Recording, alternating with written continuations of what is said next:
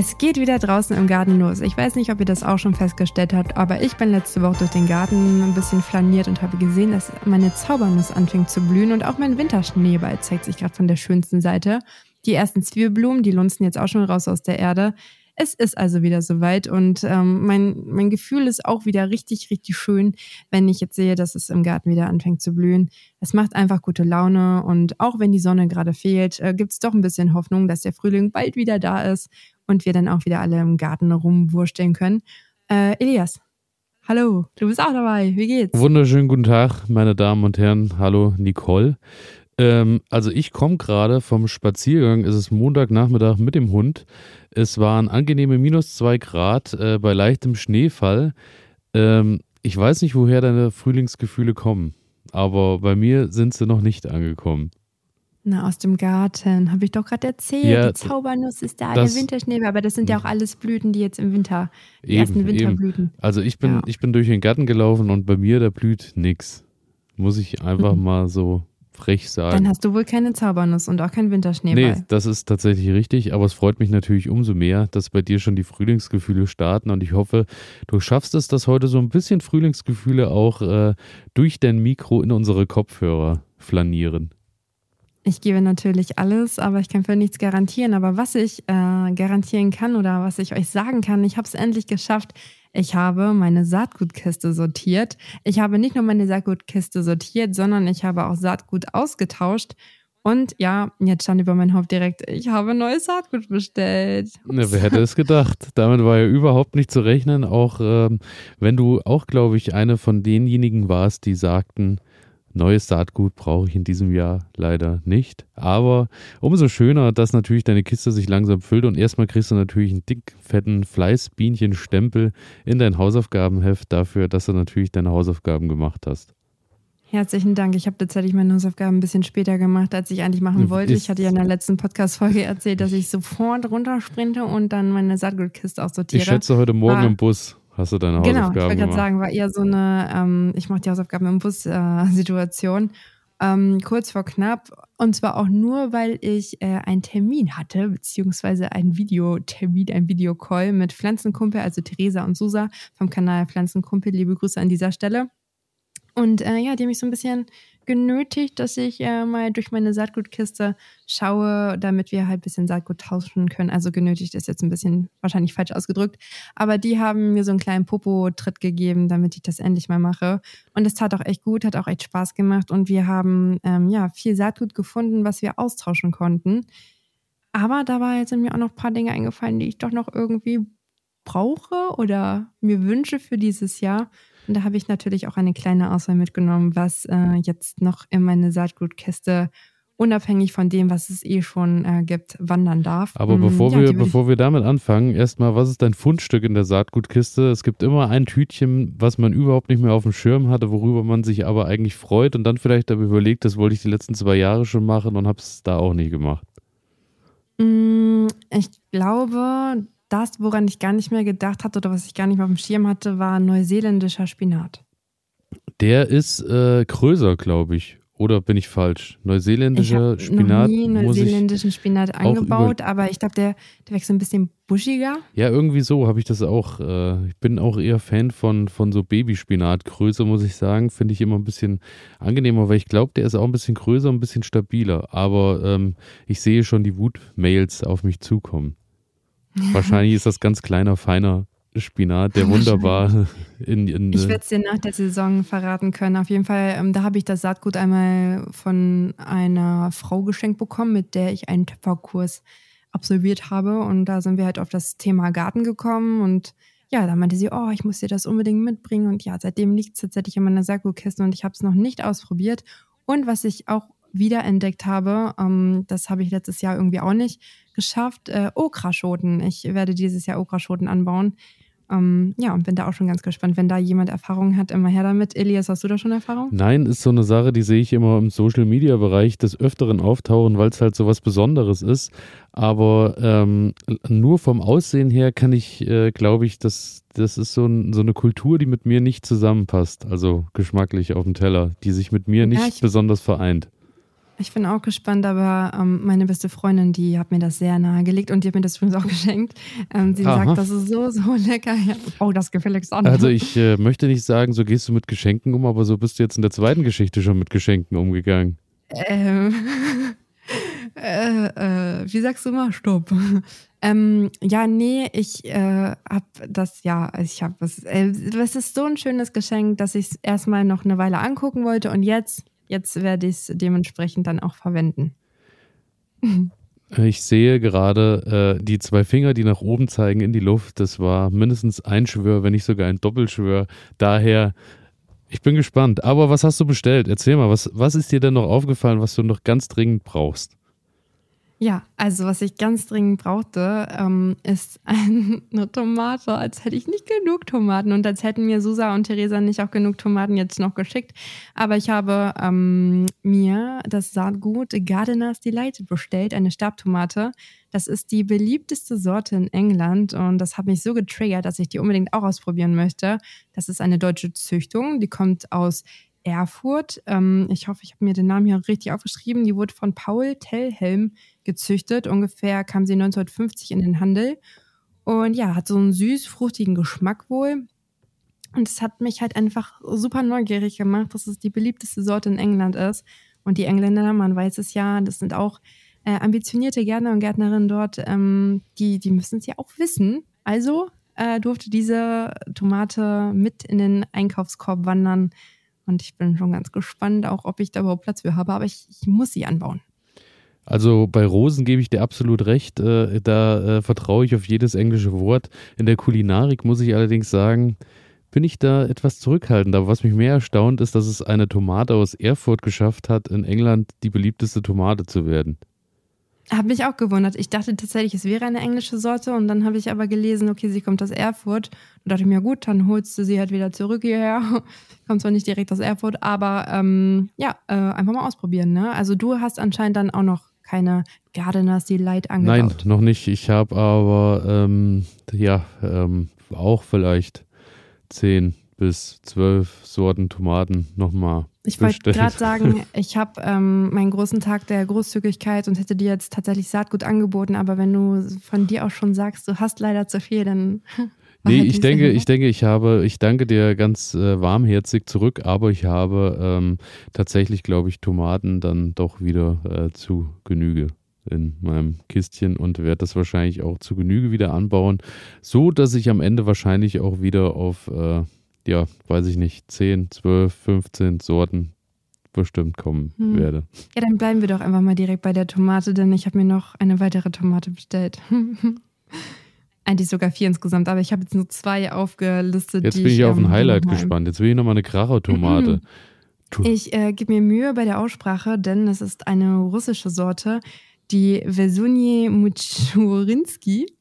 Ich versuche mal. Vesunie Michurinski und die ist besonders ja. frosthart, aber gut im Geschmack und gegen an, äh, äh, ziemlich tolerant gegen Kraut- und Braunfäule. Also, es ist eine Sherry-Tomate, die aus Russland kommt. Sie soll sehr ertragreich sein und sie gilt als süßeste Sherry-Tomate. Ja, das, äh, da bin ich gespannt, da werde ich hellhörig. Auch. Ja, äh, ich dachte, ich kann mir das sehr gut vorstellen, so auch mal so im Salat oder so und so eine süße Sherry, dass äh, man so einfach so wegsnacken kann oder mal zu so einem herzhaften Brot. Fand ich auch sehr gut. Also mein Angebot steht. Ich gebe dir gerne Saatgut ab, denn man hat ja eh immer irgendwie zu viel in so einer kleinen Tüte drin, für ein Jahr zumindest. Ich äh, ähm, verlasse mich da ganz auf dein Geschmacksurteil, äh, wenn du das Ganze angebaut hast und bin gespannt, äh, was du uns dann berichtest im Laufe des Jahres. Und äh, ja, lass mich erstmal überraschen, was bei dir rauskommt. Aber bei süß und extrem süß und besonders süß, da bin ich immer hellhörig und werde äh, auch meistens weich beim Kauf, denn ich warte immer noch auf die Gemüsekultur oder vielleicht aber auch auf die Obstkultur, die es schafft, äh, Schokolade an meinem abendlichen Speiseplan zu verdrängen. Und ja, dann, dann ist vielleicht ähm, das nächste was für dich, was ich mir bestellt habe. Und zwar habe ich mir noch Saatgut für eine Honigmelone bestellt. Die Honigmelone Lenheim Orange, glaube ich, heißt sie. Äh, die soll auch halt sehr süß sein. Und ich persönlich mag Wassermelone sehr gerne, aber Honigmelonen, die mag ich noch lieber. Mm, ich habe einmal versucht, eine Wassermelone anzubauen. Es hat geklappt, aber es ist jetzt nicht so ein großer Oschi draus geworden, wie man sie teilweise im Supermarkt kaufen kann. Und deswegen bin ich super gespannt, ob die Honigmelone was wird. Denn ich liebe Melone und Melone würde auf jeden Fall auch die abendliche Schokolade bei mir ersetzen. Ich weiß nicht, wie es bei dir aussieht. Hast du schon äh, mal Melonen angebaut? Bist du ein Melonen-Fan oder gibt's das nicht? Also Melone generell angebaut, ja, in, als Wassermelone, als Honigmelone, auch erfolgreich angebaut, aber ich kann dir jetzt schon sagen, Wühlmaus Ahoi, sage ich dazu nur, mhm. weil ähm, du wirst es äh, lieben, wenn du dein, wahrscheinlich wirst du es ja im Gewächshaus anbauen, vermute ich jetzt einfach nee. mal. Freiland funktioniert auch, aber muss ich sagen, ist im Vergleich zum Gewächshaus doch äh, bedeutend weniger Ertrag. Das muss ich wirklich sagen. Ist aber eine schöne Sache, die du auch einfach zwischen den anderen Pflanzen unten auf dem Boden ranken lassen kannst. Also das funktioniert auch ganz gut, wenn du irgendwo noch so Lücken hast. Da wächst sie ganz schön lang. Aber irgendwann geht es los und du machst die Tür auf und dann kommt dir dieser wunderbare, süße Geruch entgegen. Wenn die Honigmelonen reifen, riecht das ganze Gewächshaus wirklich, äh, also traumhaft, kann ich dir nur sagen.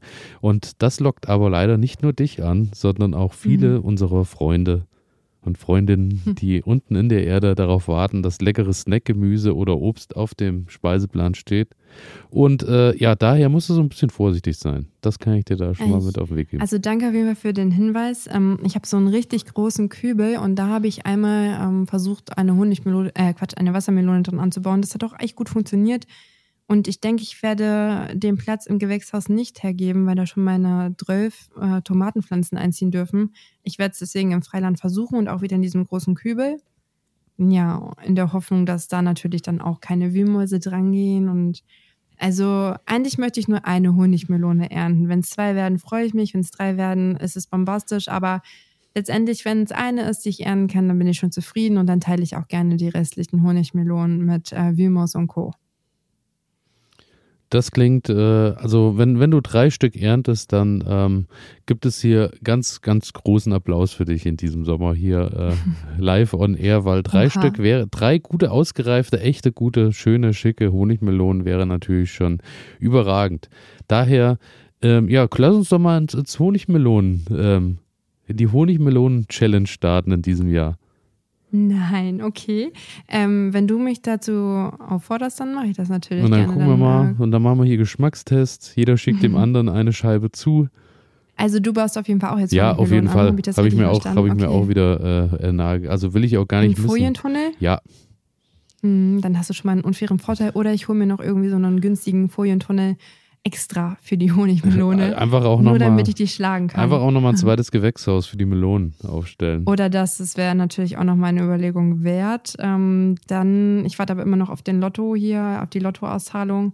Äh, der Euro-Jackpot ist noch nicht geknackt in Niedersachsen. Also ich habe noch eine gute Chance und dann, dann werden es ganz Regnet's viele Honigmelonen. Oh yes. Ja, ähm, aber dann bleiben wir doch nochmal beim süßen Part. Wenn äh, wir immer noch keinen richtigen Schokoladenersatz am Abend für dich gefunden haben. Ich habe mir noch schwarzen Zuckermais bestellt. Und den ähm, darf man so verspeisen oder der muss ähm, äh, ähm, dann quasi wie Popcorn ploppen? Ich habe keine Ahnung, aber ich glaube, der ist zum so verspeisen, also dann irgendwie auf den Grill legen mit okay. äh, Margarine, Butter beschmieren oder so. Also es ist kein expliziter Popcorn-Mais, gibt es ja auch explizit dann zu kaufen. Mhm. Den kriege ich allerdings von Susa und Theresa geschickt. Ähm, deswegen habe ich mich jetzt hier für Zuckermais entschieden und den gab es aber einmal in Schwarz und in Blau und jetzt habe ich mich für Schwarzen entschieden. Und Blau auch ähm, eine völlig natürliche Maisfarbe. Absolut, ja. äh, einfach, mal, einfach mal crazy sein, dachte ich, auch mal schwarz bestellen. Äh, ist ja auch ein schöner Kon Kontrast dann zu dem ganzen Grün.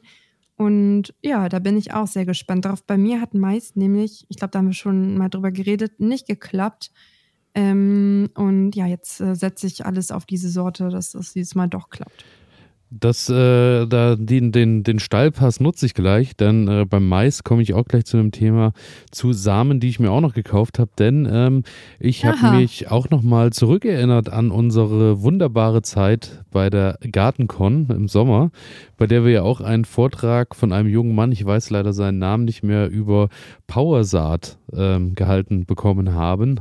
Und Powersaat ist quasi, äh, ich glaube, Powersaat hießen sie, ist auf jeden Fall ja. eine Firma, die quasi eine Hülle mit Nährstoffen und Co. um das Saatgut packt, was dann äh, natürlich das bezwecken soll, dass wenn das Saatgut zu Beginn in den Boden kommt, erstmal bestens versorgt ist, beziehungsweise der Keimling eben im Anschluss schon mal viele Nährstoffe bekommt, die er sich wünscht und äh, die eben den Keimling unterstützen. Und dann dachte ich, das probiere ich doch in diesem Jahr mal als kleinen Test aus und habe mir quasi eine Maissorte einmal als Powersaat bestellt, im Sinne von, da ist eine Ummantelung drumherum, wo viele Stoffe mit drin sind und habe mir dieses Maiskorn aber auch nochmal normal bestellt, dass ich das einfach so wie sonst auch in den Boden bringe. Und dann will ich doch mal schauen, ob das dann wirklich besser und schneller und schöner heranwächst am Ende. Da bin ich wirklich gespannt. Dasselbe gibt es übrigens auch. Das ist dann der zweite Versuch mit einer zweiten Kultur mit Möhren. Finde ich auch deutlich interessanter. Beim Maiskorn muss man ja sagen, bei der Größe kann man ja schon einen schönen Mantel drumherum packen. Beim Möhrensaatgut, äh, jeder von uns, äh, der schon mal Möhrensaatgut äh, irgendwie verteilt hat im Garten, man kennt die Größe. Ähm, es ist eher so, selbst mit meinen Händen schon irgendwie langsam unmöglich, da irgendwie fein zu dosieren bei der Aussaat. Und da bin ich eben auch mal gespannt. Da habe ich mir auch äh, Möhrensaatgut mit äh, diesem Mantel rundherum bestellt und bin gespannt, ob das vielleicht meine große Rettung ist, dass ich in diesem Jahr endlich ähm, ja einer der Vorzeige Mais und Möhrenbauern werde. Ich bin gespannt, ob das Ganze funktioniert und wie das Ganze ausgeht. Ja, also dieses Powersaat habe ich tatsächlich auch noch in der Saatgutkiste schlummern und ich habe es auch noch nie ausprobiert, weil ich habe es ja auch erst letztes Jahr kennengelernt und ähm, ja, da bin ich auch sehr gespannt, ähnlich wie du. Hast du denn sonst mit Möhren eher auch schlechte Erfahrungen gemacht oder?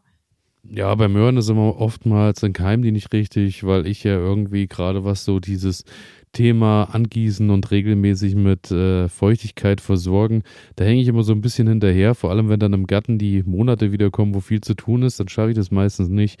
Und dann leidet eben das Saatgut. Und das ist halt bei Möhren gerade ein Todesurteil, wenn die nicht regelmäßig gewässert werden. Kleiner Tipp da am Rande auf jeden Fall äh, ist ja immer nach dem Wässern, gerade wenn die Möhren erstmal noch nicht gekeimt sind, ähm, ein Brett oben drauflegen, dass ich so ein bisschen die Feuchtigkeit halten kann auf der, in der Saatgutrinne und äh, da erstmal bis zur Keimung da keine Probleme entstehen. Brett muss dann natürlich aber weg, sobald die Pflanzen keimen, weil die natürlich auch Licht brauchen, beziehungsweise das Grün der Möhren. Aber ansonsten hatte ich mit den Möhren immer, ich konnte schon immer mal Möhren mit nach Hause nehmen. Das ist jetzt aber bei ganz, ganz, ganz weitem noch nicht so, dass ich sagen kann, ähm, ich bin zufrieden, beziehungsweise hätte vielleicht noch irgendwas für den Herbst, Winter zu Hause. Das habe ich noch nie geschafft. Daher bin ich da weiterhin auf der Jagd nach der perfekten Möhre. Ja, ähm, ja, also tatsächlich bei mir haben Möhren eigentlich immer ganz gut geklappt, aber ich baue jedes Jahr immer noch zu wenig an, denn mir geht es genauso, dass ich dann eigentlich keine Lagerware mehr habe, sondern ähm, ja, die eigentlich immer so schnell aufgemampft habe, dass mir da irgendwie immer die ganzen Möhren dann ausgegangen sind. Aber zu dem Thema komme ich später auch noch, zu dem Thema Lagern und Lagerkoller. Äh, soll ich vielleicht jetzt noch kurz ähm, die letzten Dinge erwähnen, die ich mir noch unter anderem bestellt habe? Äh, hau noch mal ein Highlight raus. Ich will noch mal so einen richtigen Kracher. Okay, ähm, ich nenne dir jetzt mal den Sortennamen und dann kannst du ja mal überlegen, was ich da bestellt habe, okay? Ähm, und zwar heißt das Ganze Iberischer Drachenkopf. Das ist ähm, iberischer Drachenkopf. Das ist äh, sicherlich eine ähm, Kiwi-Sorte. Da muss ich dich leider enttäuschen, aber wir können ja mal das Rätsel noch weiter äh, spielen. Kommt aus dem Iran. Ähm, ganz klar ähm, eine Art von Pfefferminztee. Es ist einjährig und kann man gut im Salat verwenden oder auch als Brotgewürz. Als Brotgewürz? Mit ungefähr 50 Zentimeter hoch. Mhm. Ich bin gespannt. Lö nee? Ich, ich komme. Nee. Okay, ich, ich, löse gerne auf. Sonst schlafen die Leute hier noch ein. ähm, schwarzer Sesam. Ich habe mir schwarzen Sesam bestellt und da bin ich auch Dass ich da nicht drauf gekommen bin. Ja, dass ich, du Sesam äh, anbaust. Mich auch, was ist da los? Das klingt ja, nach ähm, ähm, viel Arbeit und ähm, überschaubarem Ertrag, wenn ich das äh, im Gedanken an die Sesamkörner mal sagen darf. Ja, aber ich möchte jedes Jahr immer mal so eine neue ähm, Sache ausprobieren und ich habe Sesam auch noch nie angebaut. Letztes Jahr habe ich ja Linsen angebaut, davon habe ich mir auch wieder welche bestellt.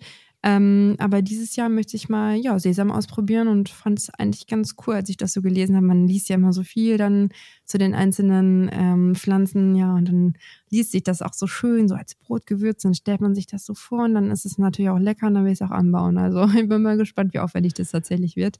Aber eigentlich, glaube ich, ist es gar nicht so aufwendig. Nein, ich bin äh, gespannt. Ich, äh, es klingt auf jeden Fall ähm, nach einem spannenden Versuch. Also ich bin, lass mich, lass mich gern überzeugen, dass das genügend Sesam ist, dass du das schön daheim eintubbern konntest und dann äh, immer wieder über dein selbstgebackenes Brot über den ganzen Winter streuen konntest. Ja. Und auf der Gartenkorn werfe ich dich dann immer mit so einem Sesamkorn ab. Dusch, dusch. Genau, genau. Dafür ich bin äh, der, der ähm. Augenarzt wird sagen, jetzt bekommst du deine gerechte Strafe, nachdem er mir das 15. Korn aus dem Auge pulte. ja, genau. Ähm, und unabhängig davon habe ich mir auch noch ganz viele Blümchen geholt, also Kosmeen. Ich bin großer Kosmeen-Fan und als ich, also Schmuckkörbchen, als ich die in den Einkaufswagen gelegt habe, dachte ich so, ich glaube, das sind meine neuen Lieblingsblumen. Also lange Zeit dachte ich irgendwie immer so Sonnenblumen und Gerbera oder auch die Kugeldistel mag ich total gerne. Aber Kosmen, ich weiß ja nicht, ob du die im Garten hast, ich finde die so schön. Ich finde, das ist eine der schönsten Blumen irgendwie überhaupt. Und davon habe ich mir jetzt sämtliche Farben äh, zugelegt. Orange, rosa und so weiße mit so einem rosa Rand. Mega schön. Dann habe ich mir noch Strohblumen geholt, ähm, die man dann auch trocknen kann. Ähm, Kornblumen Zinien. Äh, also es wird ein buntes, buntes Gartenjahr und ich bin schon total äh, happy und gespannt und kann es eigentlich kaum erwarten. Kosmen. Ja, Schmuckkörbchen. Ja. Ah, okay. Das, ah, okay. Ich, ich habe es gerade gesehen, ja. Ich habe es soeben gefunden und ja, also sie sehen schön aus. Ich hätte jetzt gesagt, ja, sind Blumen, ne? Oh, Hast du überhaupt schon mal jemals Kosmeten angebaut? Nee. Du musst sie dann auch schon so richtig sehen, wie sie durch den Staketenzaun wachsen, wie dann der Wind irgendwie so ein bisschen die so hin und her schwingt. Die sind einfach richtig schön, wirklich. Ich ähm, freue mich natürlich auch da auf deine Bilder und bin gespannt, was diese Kultur von anderen Blumen unterscheidet. Ach. Ja, komm, mach du mit deinen Themen weiter. Wir kommen mal wieder nicht auf einen Nenner, Elias. Wir kommen mal wieder zu etwas Nützlichem. Hast du denn schon mal Süßkartoffel angebaut? Ja. Denn wir sind ja, ja, ich, da staune ich überhaupt nicht. Ich glaube, ähm, du bist mir in vielen, vielen Dingen voraus und du hast wahrscheinlich bei der Süßkartoffel auch ähm, deine Stecklinge selbst gezogen, nehme ich an. Nein, ich habe tatsächlich ähm, eine Jungpflanze damals gekauft und die Süßkartoffel in einer Zinkwanne äh, einmal. Das ist auf jeden Fall äh, der entspanntere Weg, aber man könnte auch die Stecklinge quasi selbst vorziehen und da kommen wir so langsam in das Zeitfenster um Jahr, wo man sagen muss, das ist jetzt so der richtige äh, Bereich so langsam, denn die brauchen schon recht lange, die Süßkartoffeln, bis die austreiben. Und daher kann ich euch nur und dir natürlich auch ans Herz legen, dass äh, wenn ihr Süßkartoffeln in diesem Jahr anpflanzen, beziehungsweise natürlich auch Unmengen ernten wollt, dann ist jetzt so langsam der Zeitpunkt, das damit zu beginnen, denn ähm, es geht natürlich darum, dass ihr erstmal eine Süßkartoffel habt, die in der Regel unbehandelt ist, sprich, ähm, also die ihr am besten, wenn ihr sie irgendwo im Biomarkt äh, kauft, dann auch wirklich äh, irgendwo hier aus unseren Breitengraden kommt und dann auch nicht mit irgendwas gespritzt wurde, denn sonst habt ihr das große Problem, dass die wirklich nicht austreibt. Ich hatte auch mal irgendwie Süßkartoffeln aus Kanada oder was weiß ich woher. Und da war auch explizit jetzt nichts ausgezeichnet und ausgeschrieben und dann äh, haben die halt einfach nicht gekeimt, weil die natürlich wie unsere Kartoffeln auch dann oft anbehandelt werden, dass die nicht keimen, dass sie natürlich länger lagerfähig sind. Daher musst du dir irgendwo was suchen, was schön unbehandelt ist und dann kannst du die ja entweder in äh, Blumenerde packen, steckst sie dann quasi rein und ähm, zum anderen kannst du oh. Hallöchen, Hallöchen. Ich hoffe, ich hoffe, wir sind alle, wir sind alle wach. Und Nicole, Warte, ich lass mal kurz raus. Erzähl du mal ich, ich erzähle ganz entspannt weiter von den Süßkartoffeln und freue mich natürlich auch äh, über das Gebälle. Grüße auch ganz lieb ähm, den Hund, der natürlich auch nochmal etwas sagen wollte. Und da ist Nicole auch tatsächlich schon wieder zurück. Und ähm, ich kann auch verstehen, dass du hier irgendwie als Frauchen da die ganze Zeit irgendwie am Mikro sitzt und erzählst da die tollsten Stories und ähm, natürlich dein Hund dann vielleicht auch irgendwie mal mitteilen will, äh, dass das vielleicht auch ganz anders war bei dir im Garten. Ja, sie möchte Einspruch ähm, erheben. Ich bin mir nicht sicher, ob wir gerade Besuch bekommen haben, aber das wird sich schon irgendwie alles klären. Solange Lola. Ähm, Entschuldigung, Lola, auf jeden Fall Luna, dafür, tut mir leid. Lola, Lola, Luna. Lola, Lola, also Lola, wirklich. Lola. Lola. Solange Lola die Tür aufmachen kann, ist doch alles ganz wunderbar und kann dem Besuch schon mal ein Ja, Käffchen kochen, kann die nochmal Plätzchendose um rausholen. Besuch. Ja, das ist doch ganz genau, die wunderbar. ist ja sehr gut erzogen. Mhm. Das ist schön. Aber zurück zur Süßkartoffel. Ja, Bei der Süßkartoffel, unterbrechen. alles ist alles wunderbar. Ähm, die Süßkartoffel packt ihr dann ähm, am besten halbiert äh, in entweder äh, Blumenerde einfach oder aber ihr piekt die so wie so ein Avocadokern links, rechts äh, oder, oder am besten dreibeinig mit einem schönen dicken Zahnstocher, so dass ihr die mit dem Popo ins Wasser hängen könnt. Und dann fängt ihr eigentlich irgendwann an und treibt eben aus. Und das ähm, dauert halt auch manchmal sechs Wochen, sieben Wochen, wenn die schön warm steht. Wasser muss auch immer mal gewechselt werden. Riecht manchmal komisch und riecht auch oft dann, wie es aussieht. Daher kann man nur empfehlen, dass man da auch so ein bisschen hinterher sein sollte.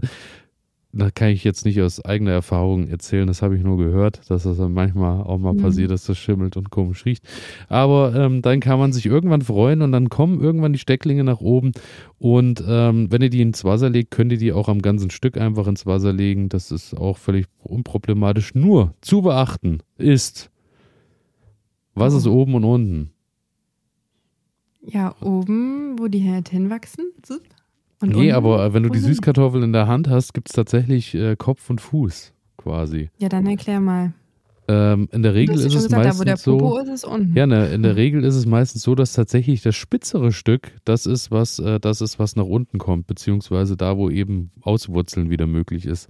Ich denke, vom logischen her erkläre ich mir das mit meinem super speziellen äh, äh, Verständnis, dass äh, natürlich die Süßkartoffel ihren Weg nach unten suchen muss und natürlich unten die Erde meistens fester ist als oben und daher natürlich das untere Stück etwas spitzer ist, ähnlich wie bei der Möhre oder bei der Pastinake. Das nehmen wir doch Klingt so als logisch, Erklärung. oder? Das klingt doch ganz Ansonsten gut. Ja, natürlich wie absolut. immer Hasskommentare in äh, die Kommentarspalten bei Spotify oder einfach bei Instagram. Und dann könnt ihr das Ganze machen und irgendwann kann man dann einfach oben die Stecklinge dann äh, abschneiden und kann die dann äh, wurzeln lassen und kann die dann einpflanzen. Aber dazu kommen wir dann im März, April, wenn das soweit ist. Aber daher kleiner Tipp am Rande von mir, Süßkartoffel austreiben. Jetzt geht das so langsam wieder los. Ja, und ähm, die Süßkartoffel, die nimmt ja auch ordentlich Platz eigentlich im Beet ein, wenn sie, wenn man sie dann lässt. Die äh, ja, ja, ja ja, ganz ja. schön. Das ist äh, schon ein schöner Das Teppich auch. Ja, aber Ja, wie viel hast du, hast du geerntet damals? Hast du Süßkartoffel rausgeholt? Ja, also ich hatte nur eine Pflanze, wie gesagt, und dann hat auch halt nur in so einer, ähm, halt, ne, habe ich ja gerade gesagt, in so einer Zinkwanne. Ähm, von daher habe ich gar nicht so viele ernten können. Aber die, die ich geerntet habe, die waren lecker und ich, ähm, ja, ich glaube, ich, jetzt hast du mich motiviert, auf jeden Fall auch dieses Jahr nochmal Süßkartoffeln anzubauen. Hatte ich bislang noch gar nicht auf dem Schirm, obwohl ich die auch echt gerne esse, muss ich sagen. Also ich würde sagen, Folgentitel jetzt schon klar, Süßkartoffel in Linsen-Bolognese mit Sesam-Topping. beworfen. Und dazu als Nachtisch gibt es dann noch eine Honigmelone oder alternativ die süßeste Sherry ähm, Der ever. Welt. Ja, aber schön, langer Folgentitel, aber griffig, sag ich mal. Ja, das, Äh, nee, das war mein kleiner Süßkartoffel-Exkurs. Und ähm, Süß.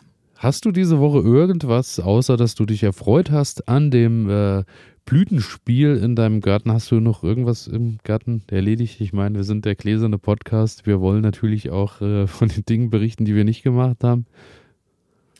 Ich war weiterhin faul, aber ich habe in meinem Lager etwas entdeckt und festgestellt und wollte da ein bisschen mit dir drüber reden. Außer du hast noch etwas aus deinem Garten zu berichten. Also aus dem Garten tatsächlich direkt äh, eher so gar nicht. Da habe ich tatsächlich auch diese Woche äh, jetzt nicht Euer so viel Zeit. Äh, ja, nee, diese Woche war auch nicht so viel zu holen so im Garten, weil es ist halt irgendwie, es war also seit letzter Woche hatten wir dann Nächte mit minus 10 Grad, macht Umgraben irgendwann auch nicht mehr so viel Mhm. Sinn und auch viele andere Tätigkeiten. Ich werde noch ein bisschen aufräumen und noch ein bisschen verbrennen und sowas alles. Pflanzenkohle Ja. ist ein Thema, hatte ich jetzt noch Oh, nicht erwähnt nicht. hier.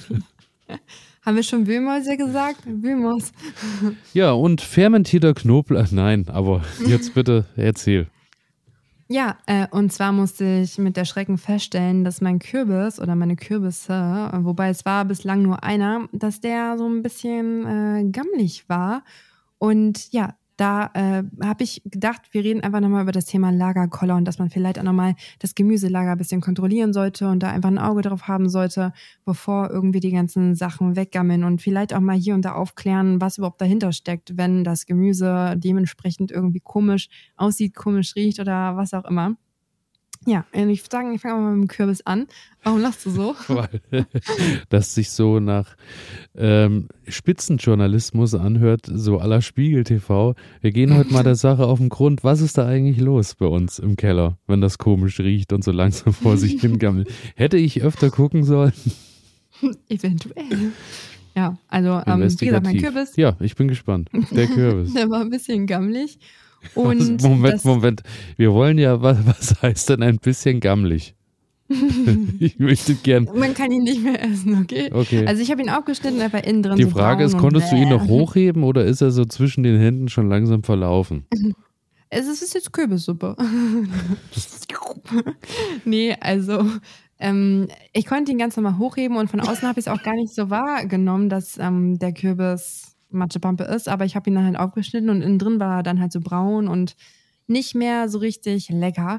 Ja, mh. Mm, beim Kürbis ist es tatsächlich so, dass man Kürbisse rechtzeitig ernten muss oder frühzeitig ernten muss, ähm, damit die halt schon komplett ausgereift sind. Und so einen reifen Hokkaido oder Kürbis erkennt man halt daran, dass der Stiel dann ja so braun und eingetrocknet ist. Ich musste ähm, das Ganze halt allerdings ein bisschen eher machen, da mein Kürbis ziemlich stark von Mehltau betroffen war und ja, deswegen habe ich die ganzen Hokkaido, äh, Hokkaidos früher geerntet. Ähm, und vielleicht war der ein oder andere da halt einfach noch nicht komplett reif. Ja, und so kam es halt dazu, dass dann die Schale halt noch nicht so richtig ausgehärtet ist. Ähm, und der Kürbis jetzt halt gammelig ist. Aber das kann man natürlich dann halt dementsprechend verhindern, indem man, wenn man den Kürbis geerntet hat, wenn er reif ist, äh, ihn nochmal zwei bis drei Wochen in einen warmen, trockenen Ort platziert und danach ungefähr so bei 12 bis 15 Grad lagert. Und dann sollte auch alles mit dem Kürbis fein sein. Hat bei mir jetzt dieses Jahr nicht geklappt, aber möchte ich gerne jetzt nochmal als Hinweis mitgeben, ähm, dass man halt darauf achtet und man nicht so eine Matschepampe dann halt vorfindet, wie ich es jetzt leider ähm, ja, vorfinden musste. Und dann habe ich überlegt, was kann denn noch so passieren? Ich weiß nicht, lagerst du auch sowas wie Speisebohnen oder Erbsen oder Linsen ein oder ähm, mampfst du das eigentlich direkt auf? Also so Erbsen und Co. Ähm, eher in Zuckerschotenform und dann friere ich das Ganze nach dem Blanchieren ein.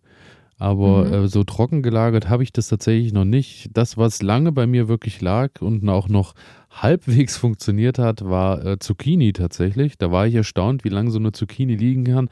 Aber als Schwester des Kürbis ist das wahrscheinlich dann irgendwie familiär auch bedingt.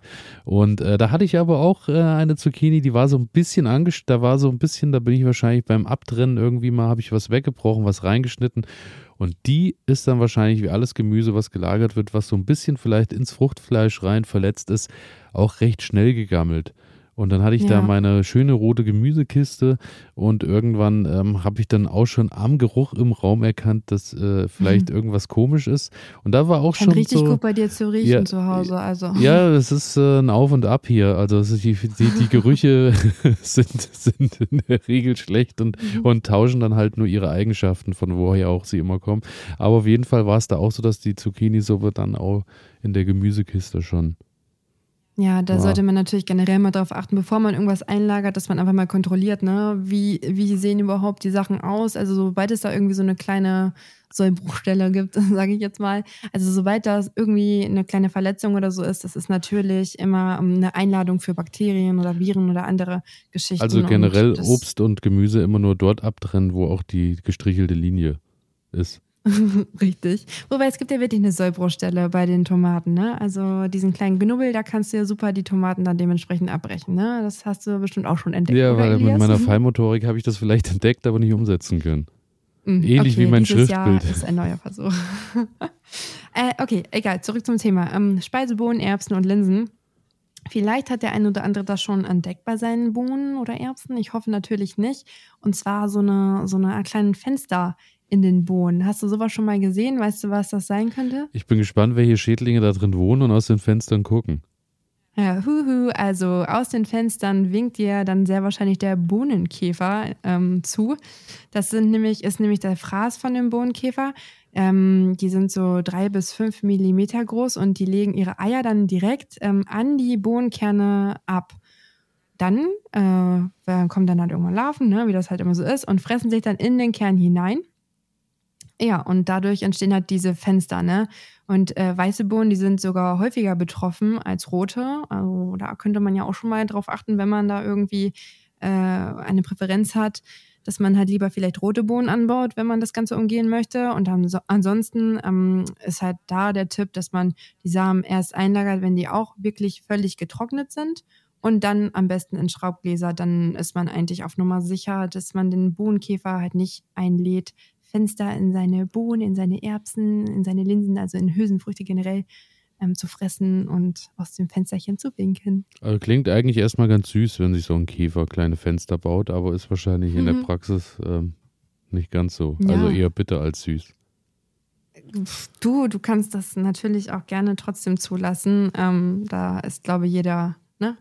Also wie du magst.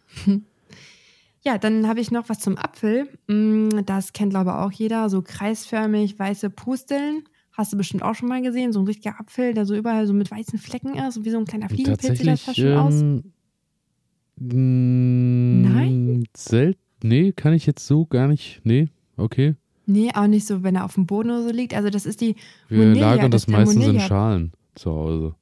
Aha. Nee, ich meinte eigentlich so auf dem Boden, auf dem Rasen. Ach so, ja, doch, das, das kenne ich, ja. Ja, also diese kreisförmigen weißen Pusteln, das, ähm, ist, äh, das ist meistens der sogenannte Monilja-Pilz, äh, auch bekannt unter der Fruchtfäule. Das hast du bestimmt schon mal gehört. Und der entsteht halt eigentlich, wenn es Verletzungen an der Fruchthaut gibt. Also das ist dann ähm, beispielsweise durch Insektenfraß oder Schorf oder auch durch einen tieferen Fall, wenn der Apfel dann halt vom Baum fällt. Ne? Du weißt, der Apfel fällt nicht weit vom Stamm oder so. Aber wenn er doch dann tief vom Stamm gefallen ist, dann ist es natürlich die Eintrittspforte für Pilze, vor allem für diesen Monilja-Pilz. Ähm, hier gilt, wenn ihr sowas in eurem Lager entdeckt, dann die befallenen Früchte sofort entfernen, denn dieser Pilz, der kann halt auch super schnell auf gesunde Äpfel überspringen und dann habt ihr, ja, dann habt ihr den Salat. Das ist natürlich doof. Ja, auf jeden Fall. Also draußen, draußen kenne ich das schon der Natur, aber so zu Hause beim Trockenlagern eigentlich weniger. Ich glaube, das ist dann wahrscheinlich auch. Wahrscheinlich ja, manchmal der, sieht man ja auch irgendwie einen Insektenfraß nicht und dann lagert mhm. man den doch rein und dann ja. ne, passiert es dann irgendwie und man hat es nicht gesehen. Also, also mir ist das schon passiert tatsächlich. Es tut mir leid um deine Äpfel. Danke. Hast du denn vielleicht dann schon mal so kleine braune Flecken auf der Schale bei deinen Äpfeln entdeckt? Ich will also so langsam, was soll ich denn noch alles kontrollieren? Ich kann gar nicht mehr in Ruhe meinen Apfel essen. Ja, du beißt einfach immer rein, ne? Ja. Aber tatsächlich habe ich noch zwei Sachen ähm, zum Thema Apfel. Stippen. Hast du schon mal Stippen auf dem Äpfeln gehabt? Ich bin gespannt. Stippen hört sich jetzt mhm. erstmal generell für mich was an, so, so wie äh, man isst Weintrauben mit Käse und stippt die auf einen Zahnstocher zusammen. Und jetzt hätte ich gedacht, Stippen ist auch irgendwas Schönes, aber Stippen ist bestimmt wieder was irgendwie ganz Schlechtes. Das ist wie so ein Hobby, genau. Stippen. Ich stippe heute. Nee, ähm, wenn man auch einen Apfel gekauft hat, dann hat man das vielleicht auch schon mal irgendwie erlebt. Das sind so kleine braune Flecken. Ähm, und wenn man dann den Apfel schält, dann ist das so eine richtig dunkle Stelle, die sich darunter befindet. Hast du bestimmt schon mal gesehen. Ja. Und das ja, ja. Das ist eine physiologische Störung, ähm, die meistens durch Kalziummangel hervorgerufen wird. Ja, und das kann dann auch nach sehr trockenen äh, Vorsommern und auch nach sehr nassen Spätsommern vorkommen. Ähm, ja, und äh, auch hoher Stickstoff oder, Kal oder ein hoher Stickstoff- ähm, oder Kaliumgehalt und sowie auch ein saurer pH-Wert fördern auch das Ganze. Ähm, ja, kann man natürlich auch darauf achten. Und man kann den Apfel aber dann ganz bedenkenlos essen. Das kann sein, dass die eine oder andere Stelle ein bisschen bitterer schmeckt, aber von ansonsten, was möchtest du ich sagen? Ich habe nur tief durchgeatmet. Ich dachte jetzt, komm, dann darf ich den auch nicht essen, aber das ist ja schon mal ein Lichtblick. Nee, du kannst ihn essen. Und als letzten Punkt, auch wenn ein Apfel glasig ist, dann kannst du den bitte auch getrost essen. Ähm, bei der Glasigkeit des Apfels, wenn du ihn aufschneidest, hast du vielleicht auch schon mal gesehen, äh, dann ja, sieht es halt einfach glasig aus. Und das ist auch eine Stoffwechselstörung, die nach sehr trockenen und heißen Sommern vorkommen kann. Äh, hatte ich tatsächlich an dem einen oder anderen Apfel äh, letztes Jahr, weil da war der Sommer ja auch so extrem trocken und heiß hier bei uns. Kann aber auch äh, ein Indiz dafür sein, dass zu viel Stickstoff oder äh, dass es sogar eine Mangelernährung gibt ähm, beim Apfel. Also ja, gibt unterschiedliche Möglichkeiten, aber auch hier, genau wie bei Stippen, ihr könnt den Apfel trotzdem essen und müsst ihr auch nicht irgendwie separat lagern oder so, kein Problem, könnt ihr einfach dementsprechend bei euren anderen Äpfeln lassen. Nur beim Mondelia-Pilz bitte ganz schnell den Apfel aussortieren. So, Elias, du darfst wieder. Ich habe gerade ähm, einfach tierisch Lust, mein Obst und Gemüse zu kontrollieren. Weil ich, ja, ich habe jetzt schon Angst, heute Nacht einzuschlafen und befallen zu werden von stippenden Pilzen, mhm. die von den Äpfeln ja, mich übergehen. Ja, ich habe jetzt auch ein bisschen so, ähm, ne, also wir legen es jetzt ja auch drauf an. Wenn man drüber redet, dann passiert es auch meistens einem, ne? Also ich wünsche es dir nicht, aber, aber schon du ein bisschen. Schon ja.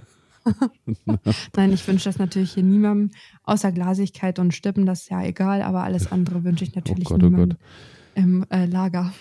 ja, ich habe jetzt zwischendurch schon überlegt, als du von der Gläsrigkeit, ist das Gläsrigkeit, das richtig, Glasigkeit. die Glasigkeit gesprochen hast, wie das bei Schneewittchen war, aber da war es nicht der Apfel, sondern der Sarg, ne? Der gläsern war. Bei Schneewittchen ähm, und ja. die sieben Zwerge, ne? wow, was ist in deinem Gehirn los? Faszinierend.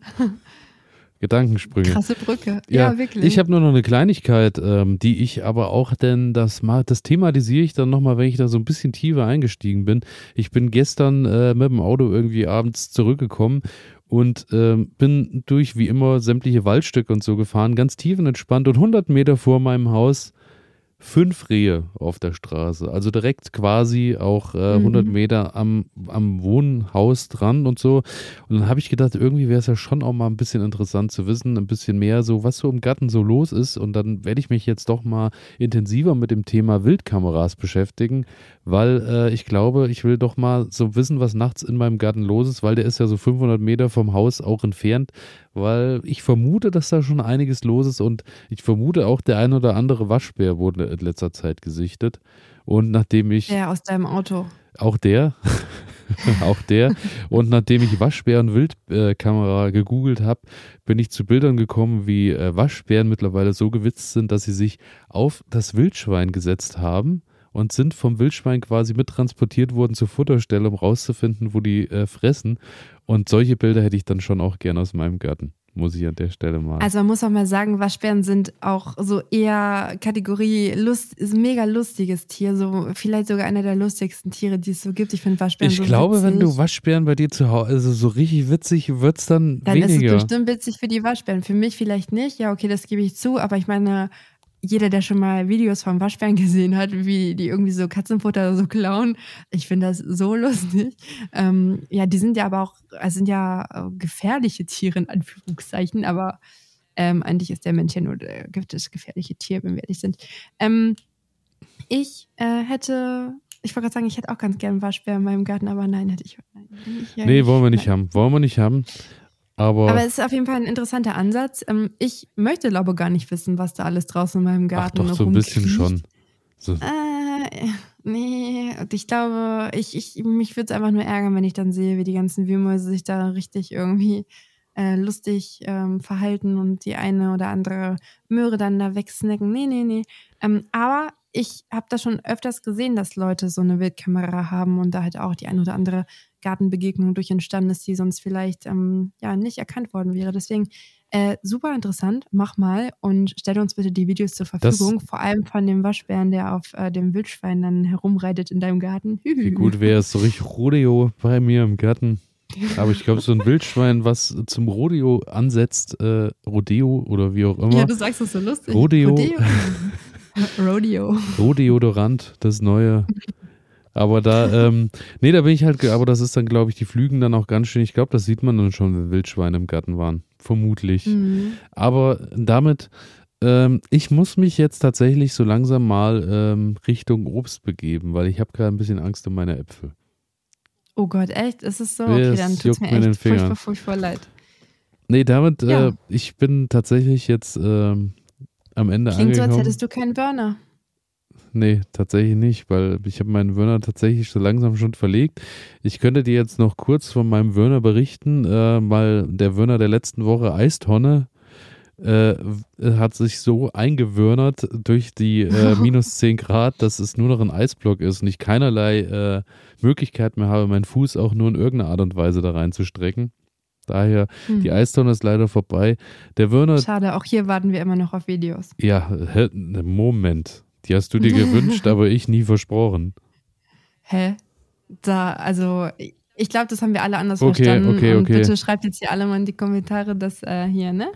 Aber ich als, äh, ich als kleine Kochmaus am Herd empfehle daher mein Wörner der Woche, weil es immer passt.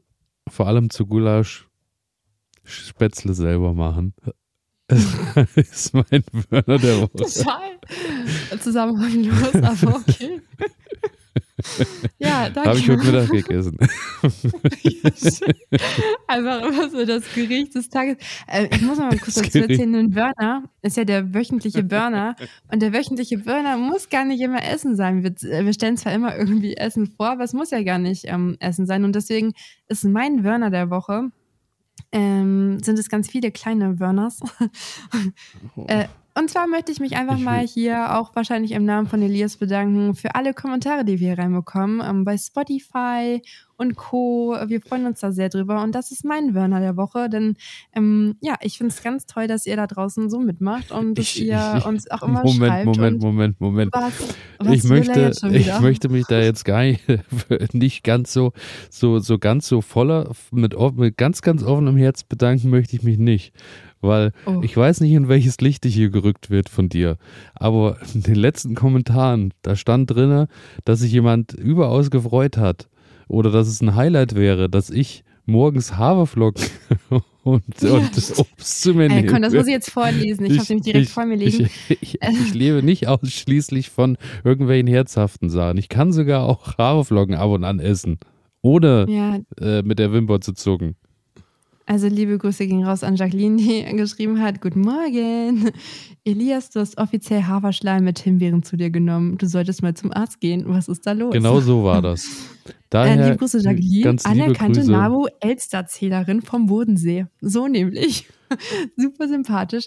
Aber ja, das ist nicht ähm, der einzige, ähm, die, die einzige Nachricht, die uns erreicht hat. Und die Nachrichten kommen an und wir freuen uns wirklich sehr, auch wenn wir vielleicht nicht immer auf alle Nachrichten dann hier in der Podcast-Folge eingehen. Ja, bei Spotify kann man halt auch nicht an, das ist halt völlig, also da bitte ja, ich. Wir schicken uns das aber tatsächlich immer gegenseitig hin und her. Da bitte ich Spotify ah, nochmal irgendwie was dran zu machen. Ich würde gerne als Naturtalent-Podcast äh, auch antworten können, aber das funktioniert also das nicht. Das muss ja möglich sein als Naturtalent-Podcast. Das funktioniert also, nicht. Ja, da stellen wir mal eine offizielle Anfrage und dann müsste das ja ab nächster Woche eigentlich. Ähm, Als Deutschlands ne, größter Gartenpodcast wäre es Richtig. doch nicht zu Neben viel. Garten Ede. Ach, ja. stimmt. Der ja übrigens in dieser Woche auch wieder gestartet ist mit hervorragenden Themen, Montag bis Freitag. Nur das Beste Werbung aus dem. Podcast. Ja, warum denn auch nicht? Ist ja ein gutes Produkt. Ich, ich stehe da ja auch hinter. Ja, nee, tatsächlich. Also, es ist ein Hammer. Und du sollst keine anderen Podcasts neben mir haben, wird hier nicht gelebt. An der Stelle. Nee. Nee, aber ja. damit bin ich raus. Ich muss jetzt, oder hast du noch einen Wörner? Oder meinst du, nee, oder sind jetzt, alle Kommentare? Jetzt deine restlichen, restlichen Spätzle äh, aufessen. Ich will Äpfel ähm, zählen. Ach so, du ja, zählst Vögel, noch, ja. ich zähle Äpfel und deren Krankheiten. So nämlich. okay, okay, machen wir so. Na gut, dann sind wir für heute durch. Ich freue mich, ähm, dass ihr wieder mit dabei wart und ich denke, Elias tut das auch. Äh, Elias, das ist ja dein Part hier, der, äh, der Moderationspart. Von daher, ich verabschiede mich und tschüss, danke. Ja, dann bin ich jetzt hier wieder alleine zurückgelassen und darf endlich auch über Themen reden, die mich interessieren. Und ähm, ja, es soll heute um die Zubereitung von einem perfekten Gulasch gehen. Wir beginnen mit dem Zwiebel, schälen, schnippeln. Und wenn Sie jetzt noch nicht abgeschaltet haben, hoffe ich, dass Sie auch in der nächsten Woche wieder dabei sind. Auf Wiedersehen. Wie immer sage ich jetzt Tschüss und dann taucht sie plötzlich wieder auf, weil sie das letzte Wort doch immer selber haben muss. Damit von meiner Seite. Ciao. Tschüss.